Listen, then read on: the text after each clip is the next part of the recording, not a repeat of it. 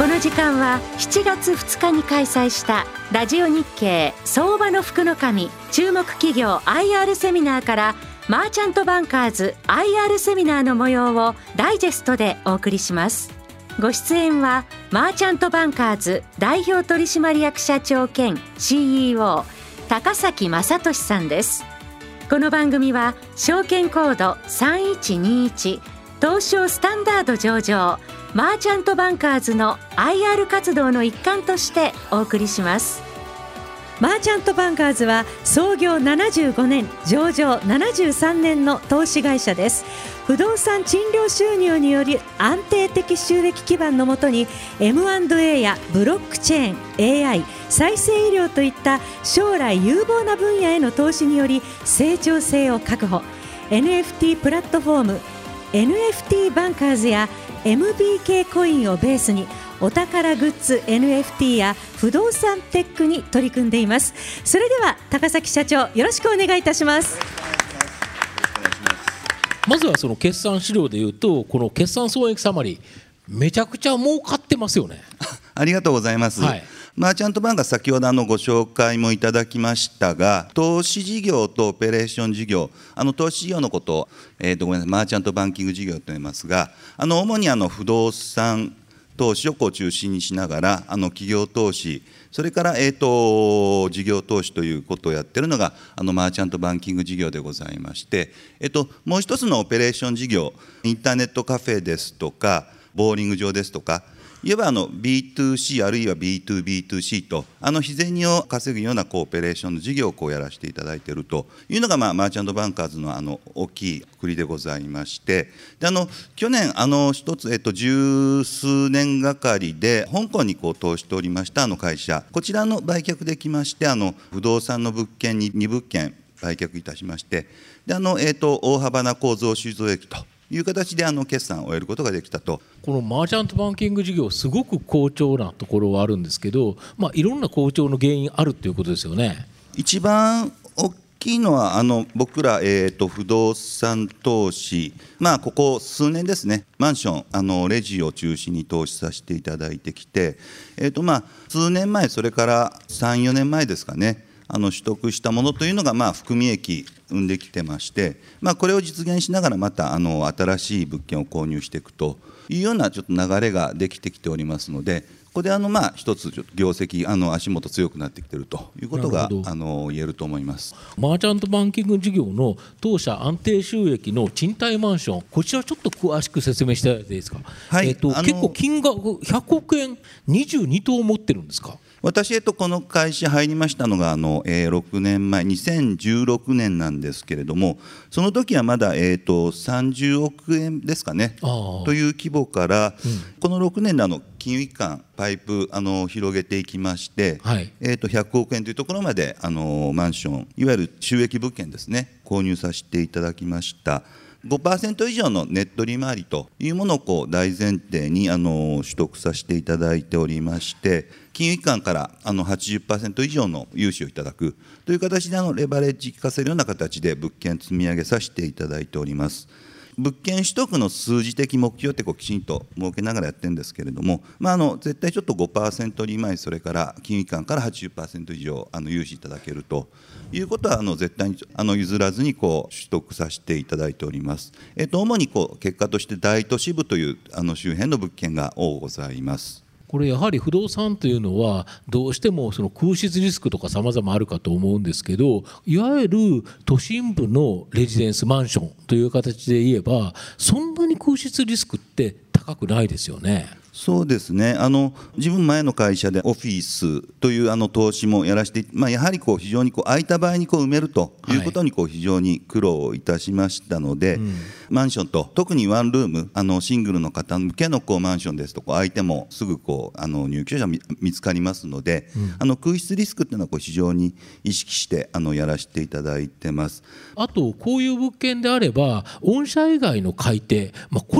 もも数多いかと思うのでそうするともし何かあった時に売却という時も非常にしやすいということですよね。そうですね。先ほども、えーと、昨年、えーとまあ、あの全部で3物件ですかね売却させていただいたんですが、はいうん、これもあのこちらから買ってくださいという動きをした話では全くなくて、うん、あのまあ銀行その他ちょっと僕らの取引先からこうぜひ買いたいこの条件ならどうだと、はい。うん、まあ、あの向こうから言っててきてる話ですので、うん、こちらも非常にこう有利な交渉ができてるとなるほど。いうことが言えると思います。そうすると過去に買ったもの、まあ、これがまあ価値が上がって値上がりしてるからこそ御社は別にこのまま持っててもいいんですよね別に。基本的にはそうですね。あの、ね、ずっと持ち続けて家賃収入をどんどん増やしていくと。いうことを、はい、あのメインテーマでそうですよね。売買がメインではなくてでその中で、えー、逆にこれ買いたいよって言われてあ、まあ、この値段だったら売ってあげるよっていう値段で買ってくれるんだったら、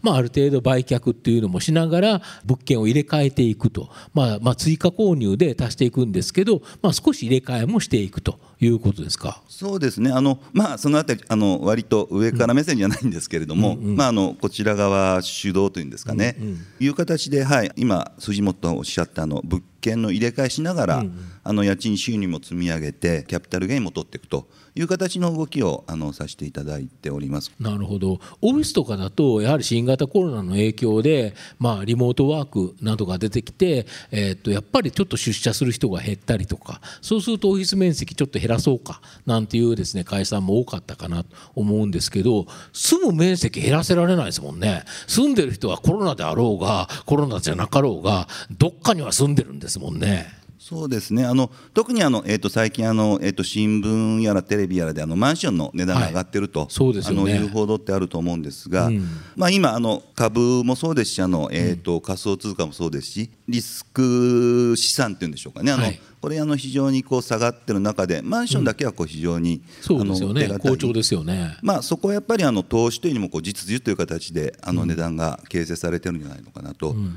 いう意味であの非常に安定的な投資対象としていいのかなというふうに思っております。最近はあれですよねその日本っていうのは世界的に金利が上昇している中、まあ、日銀がやはりあの低金利政策、まあ、基本ゼロ金利政策をずっと取ってるっていうところでいうと金利が低い状況、まあ、ここは不動産にとっては非常にいい環境ですよね。まさしくそうですよねあの皆さんあの不動産、まあ購入しやすいというのがありますので、うん、あのまあ、あの僕ら売る方にとってはこう高く売れると、うん、ただまあ逆にあの、まあ、買う方は困ると。そうですね、うん、あの僕らなかなかちょっと5%のネット利回りという物件非常に、まあ、探すの、っと、まあ数年前に比べてこう非常に苦労してるっていうんでしょうかね。という、まあ、あの反転側面ございますがあの基本的には、はい、あの僕らの業績にはプラスになっている要因だということだと思います。なるほど。このやはり5%以上のこの有料物件、まあ、確かに件数自体は減ってるし、えー、なかなかご苦労されてると思うんですけど、まあ、その中でも御社その不動産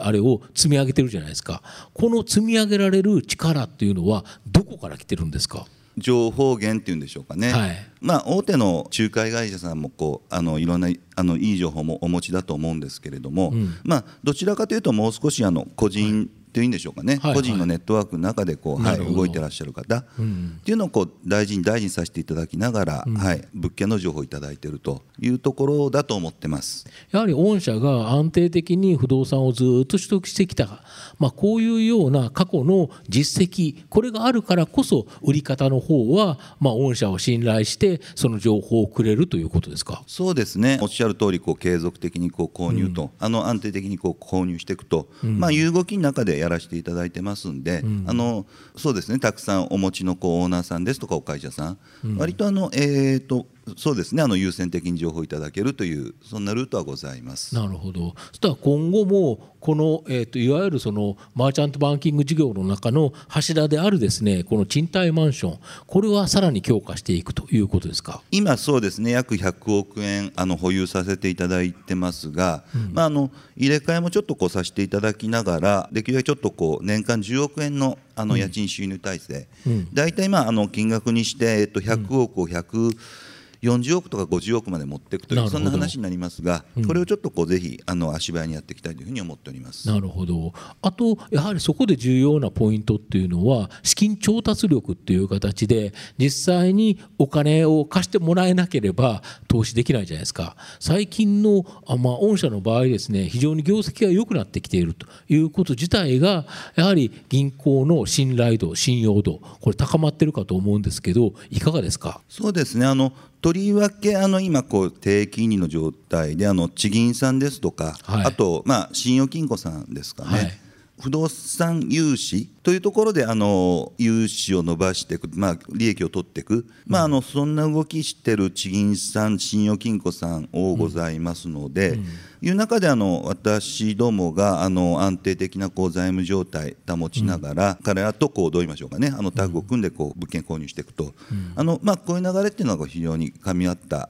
動きとしてできていると思ってます。やはりそうするとやはり御社が長年歴史がある東証スタンダード上場の企業である。でしかも最近収益が非常に好調である。やっぱり金融機関からの信頼度が高まり。そうすると例えば金利なんていうのは最近上がっていってるんですか？そうでもないんですか？そうですね。えっ、ー、とまあ数年前と全く、あのほぼ変わらない水準で取れてる状態です。なるほど、はい、そっか。それは信頼度が上がってるから全体的には多分ちょっと金利上がってるのかなとは思うんですけどそう、ね。はい、そうすると御社の信頼度が上がってるからその部分は変化なく今後もやはり140億150億に向けて、えー、物件の取得はなんとかできそうだという感じですか？そうですね、まあ、相手先があることですから、いつまでにこれっていうのはなかなかあのおっしゃられないとは思いますけどだけど可能かなっていう感じですか？そうですね。あの、えーと、そういう意味であの無理してあの無理な物件をこう購入していくという形の動きはもうあの、全く本末転倒になりなると思いますので、えーと、もう有料な物件をこうリーズナブルにこう取得していくと、まあ、のいうスタンスでこう引き続きであの当然あの家賃収入というのはこう非常に安定的なこう収益という形で、はい、あの金融機関の評価にもつながってきますので、うん、あのまあ、数年に数年前に比べて収益物件積み上げたおかげであの収益構造というのもこう非常に良くなってますんで、うん、その辺もこう金融機関の評価になってるのかなと。でまあ、さらにこう積み上げていけばあのさらに金融機関のこう評価も上がっていくのかなというふうにあの考えてます。で今後のところなんですけどやっぱり投資家から非常にですね注目度が高いというところがこのヘルスケアの事業。で、えーと、特にこの市街医科大学との提携というところなんですけどこれどういう提携になるんですか？こちらはですねあの市街医科大学小島先生というあのもうえっ、ー、とそうですねあの今年定年になった小島先生という方が、あの糖尿病を完治する薬というのをずっとライフワークとして研究されてきました。あの、はい、ご存知の今糖尿病というのはこう血糖値を上げないようにするとあの悪くしないというこう治療しかない糖尿病を治すんじゃなくて糖尿病の進行を遅らせるというかそれ以上その上がらなくするというようなことしかやってないんですよね。根本的に治す薬ってないんですよね。はいあの今 治す薬というのはあの存在してないと思いますそうですよね、はい、だけどこの小島先生の研究は治す薬を今研究開発してるんですよね。そうですね、まあ、彼たまたまの研究活動の中であの要するにあの糖尿病の原因になってる細胞というのをこう彼が発見しまして、はい、そこに糖尿病の細胞をアタックする薬物質というのをあの届けるこの2つの研究をされてるというのがこう糖尿病を感知する研究になってます。で御社とこの、えーと、バイオチップコードとの関わり合いっていうのはどういうふうになってるんですか？えーと、もともとあの小島教授のうん、あの息子さんと一緒にあの IT、うん、NFT ですとか、うん、あのブロックチェーン絡みのこう仕事というのをこうさせていただいてて、はいはい、でまあ、たまたまその小島教授の息子さん、彼がまああのぜひちょっとこう父の研究をバックアップしてほしいと、まあ、そんなところからこう始まっていった話が市街科大学との、はい、ご縁です。なるほど。で御社としては、えー、このバイオジップコードに出資されてると思うんですけど出資率としてはどれぐらいなんですか、えーと、現状 100%1000 万要は研究をこう立ち上げるのにこう必要なお金というのをこう出させていただいておりまして、うん、近々追加で3000万ぐらいになると思います。あの出資をさせていただく予定です。うんただ、えっと、この事業あのやはり数年おそらくちょっと5年ぐらいあのかかる事業でございまして、うん、えっとまあ、ちょっとやり方次第ななんですけれどもこう資金もこう、まあ、10億円少なくとも、うん。えっとまあ、あの本当最大だとこう100億円かかる資金が必要な事業でございますので、うん、この、えーと、事業に対してのこう資金調達でしょうかね、うん、あのこちらもちょっと僕らの方であのバックアップそうですねあのコントロールさせていただきながら成功させようと、うん、まあ、いうような立ち位置でマーチャントバンカーズバックアップさせていただいているところです。なるほど。あと不動産事業収益物件の取得と売却っていうのは、まあ、これはあれですよね。先ほどの収益物件の形でこの入れ替えっていう感じですか？えっと、そうですね、はい、あの取得を先ほどご報告しましたように、まあ、うん、今、100億の残高を、うん、えっとまあ、140億、50億まで持っていこうという、まあ、動きの中で、物件の売却ということも並行してやらせていただきながら、残高を増やしていくという作業をさせていただいてまして。不動産の事業につきましてはこういろいろちょっと横にもあの収益物件購入するだけでなく横にもこう広げていきたいなというようなことでちょっと開発の事業もあのこれ新築マンションの開発事業というのは実際に土地を買って建物を建てて、えー、それを保有するっていう形になるんですか？そうですね。あの保有でもいいですしあの売却でも。売却でもいいですしいやちょっと中中古物件であのネット利回り5%あの、まあ、こういう物件探すのもちょっとなかなかあの大変といえば大変ですので、うん、だったらまあ最初から作ってみようかと、はい、やっていこうと。あのいうようなことも今取り組みをさせていただいているところです。これってどの辺りで実際に現実化してくるかというのが、まあ、当然その土地の取得であるとかさまざ、まあ、あるかと思いますのであれですけど、まあ、目標としてはどれぐらいまでにどうしたいっていう感じであるんですか？あそうですね。あのこの第一四半期は難しいんですけれども、うん、あの第2四半期あの7月から9月、はい、第2四半期のところではこう第1号案件着手させていただいて、うん。でまあえーと、半年なら半年でこう完成すると、まあ、いうようなちょっとスピード感で一つ実績を作っていきたいというふうに思ってます。そうすると第二四半期にはなんとか実績が出せそうかなという感じですか？そうですね。はい。そうするとこの不動産事業というのが今までは中古のマンション1棟ごと買って、えー、それを基本保有するたまに売却するというようなビジネスモデルだったと思うんですけど、まあ、新築の開発までということでいうとかなり幅が広がりますよね。そうですね、はい、であともう一つあの、えー、収益物件取得してあの家賃をこう取っていくと、これってあの、えー、と安定的なんですけどなかなかちょっと利益取るのにこう時間もかかると、まあ、そそうですよね。いうこともございますんで、はい、ブリッジ案件土地を仕入れて大手のデベさん等に、はい、あのまあ、半年とか1年のスパンスでこう下ろしていくと、うんうんうん、まあ、いうような案件ですとか、うん、あるいは、えーと、僕ら貸金の免許を持っておりますので、はい。今ちょっとございますのが相続絡み他の相続人の方から物件買って、うん、であの、えーと、まとめてをレベに納めると、うん、でその、えーと、資金っていうのをこう貸してほしいと。まあ、いうようなお話ですとか、もう少しこう不動産ネタにした投資事業、こちらのもう少しこう短期的に結果が出るようなものもこう、あの依頼っていきたいなというふうにあの動いております。なるほど、そうすると不動産の幅がさらに広がっていくという形で、でここはやはり御社が今まで収益を積み上げてきて、ある程度安定化してきた、でその基盤があるからこそ開発っていうようなところ、やっぱこれってよりリスク高いじゃないですか、それは基盤ができてきたといういう判断から、まあ、こういうビジネスに出られるという形ですか？そうですね、非常に、えーと、収益物件購入してという部分っていうのはこう非常に手堅い、うん、手堅いあの事業、収益構造を作ってきてますんで、うん、なかなかちょっとそれだけですとこう収益性、成長性、あのなかなかこう確保できませんので、うん、まあ、その上にこう滋賀医科大学とのこう事業ですとか、うんうんうん、あの今あのお話しさせていただいたあの不動産の開発、ブリッジ案件、こういったものをこう乗っけていって、まあ、投資家の皆様方からもこう夢のある会社というんでしょうかね、うん、将来楽しみだという部分も取り組んでいきたいと思ってます。同じく上場株式を対象とした投資事業強化に関するお知らせ、はい、こちら少し教えていただけますでしょうか？はい。こちらはですねあの僕らあの冒頭のご紹介で M&A あの不動産だけじゃなくてこう投資事業として事業を買う株を買う、うん、こういうこともやってるんですがなかなかちょっと未上場の会社の M&A 案件、まあ、ちょっとこうやはり高いなというふうに感じる中で、ね、逆になんか未上場の会社の株価は高いけどどうも投資家の皆さん最近思われません？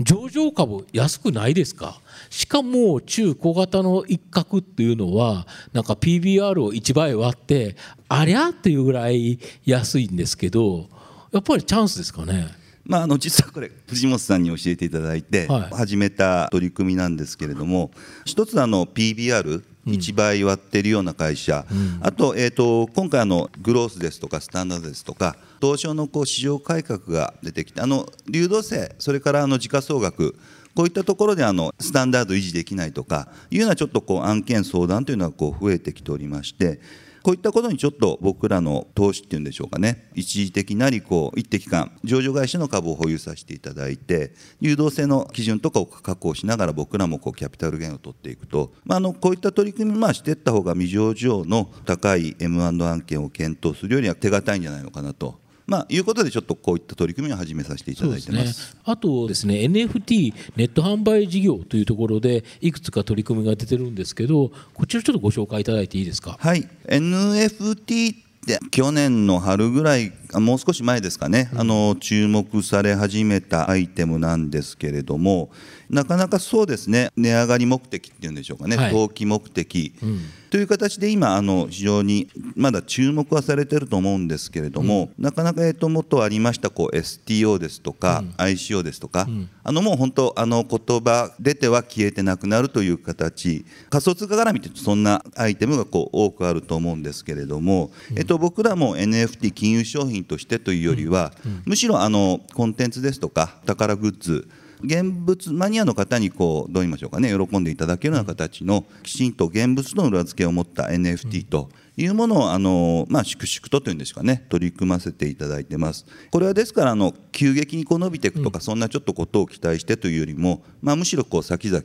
あの、はい、あのこんなこと取り組んでおけば、まあ、大きくなったら面白いだろうなと。うんいうことであの取り組みをさせていただいております。でこちらの事業は大株主でありますアートポートインベストさん、うん、あのまあこちらがもともと映画をやっておられたりあのネット販売をあの子会社でやっておられますのでこちらのちょっとご協力インフラ的なご協力それからコンテンツ的なご協力をいただきながらご将来あの大きくなったらいいなという思いであの取り組みをさせていただいております。であの NFT というよりむしろあのいろんなちょっとこうお宝グッズですとか面白いコンテンツを皆様にこうご紹介できたらいいなという思いでやらせていただいておりまして一つ、えっと、つぶらやメディアコンテンツ、はい、こちらの、えっと、つぶらや映像といいましてもともとアートポートさんがと2005年買収された会社で円谷プロダクションあの創業された円谷英二さん、はい、こちらのご三男の円谷明さんという方に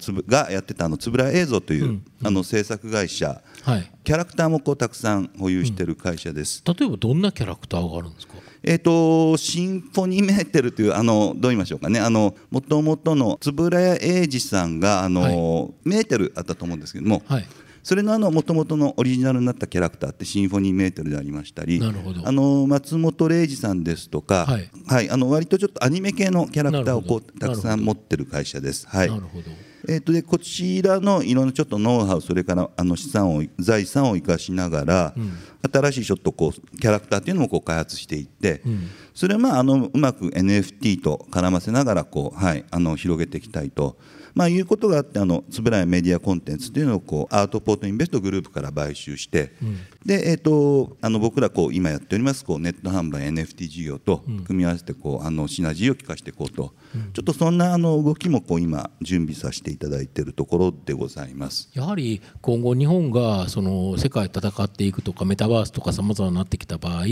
IP 知的財産権所有権非常に重要なポイントだと思うんですけど、まあ、それを持ってる会社それとを子会社化したということですか？そうですね、はい、あのまさしくあのコンテンツですかね、うん、あとは、まあ、あのコンテンツを生かしていくノウハウというんでしょうかね、はい、あのいろんなこう静脈人脈を持ってる、うんうんうん、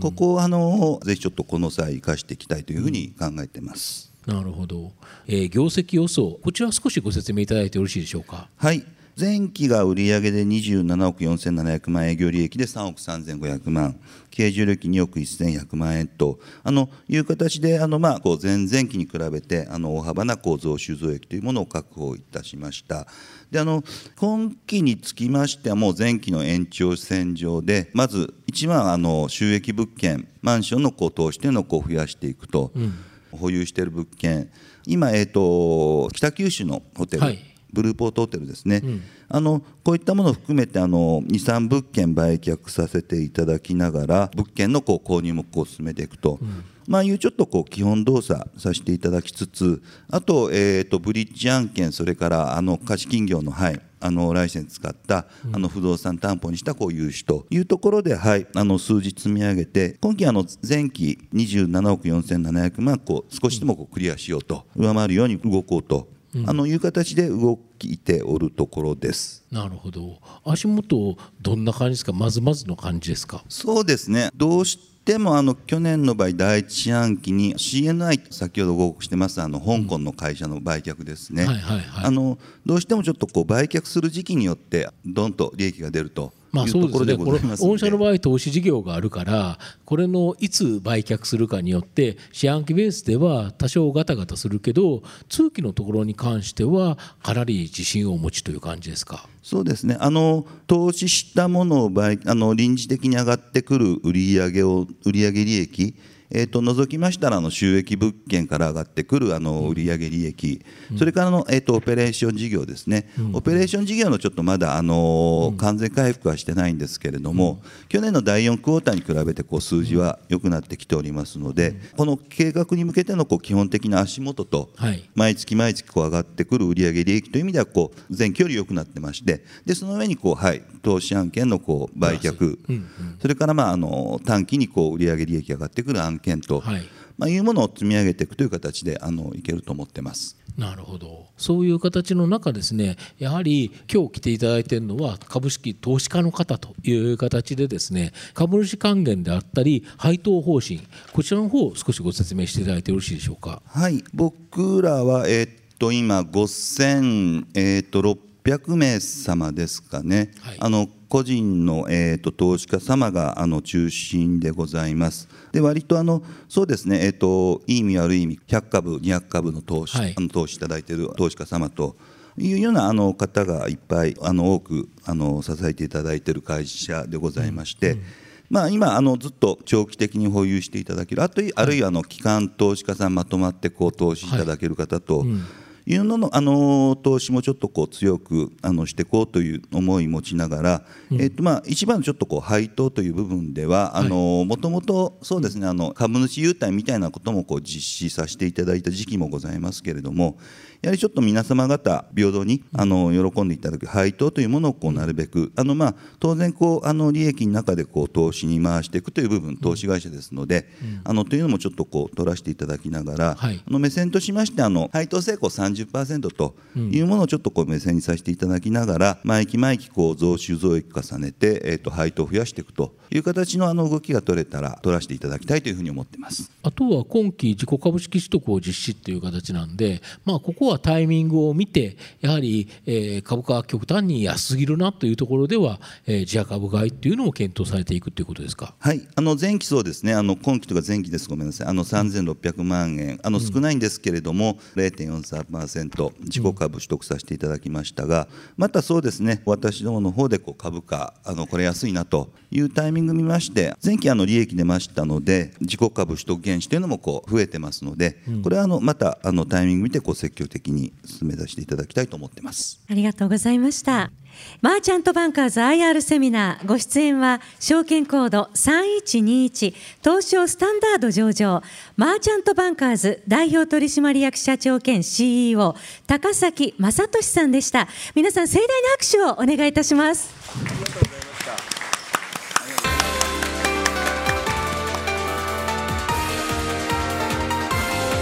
マーチャントバンカーズ IR セミナーこの番組は証券コード3121東証スタンダード上場マーチャントバンカーズの IR 活動の一環としてお送りしました。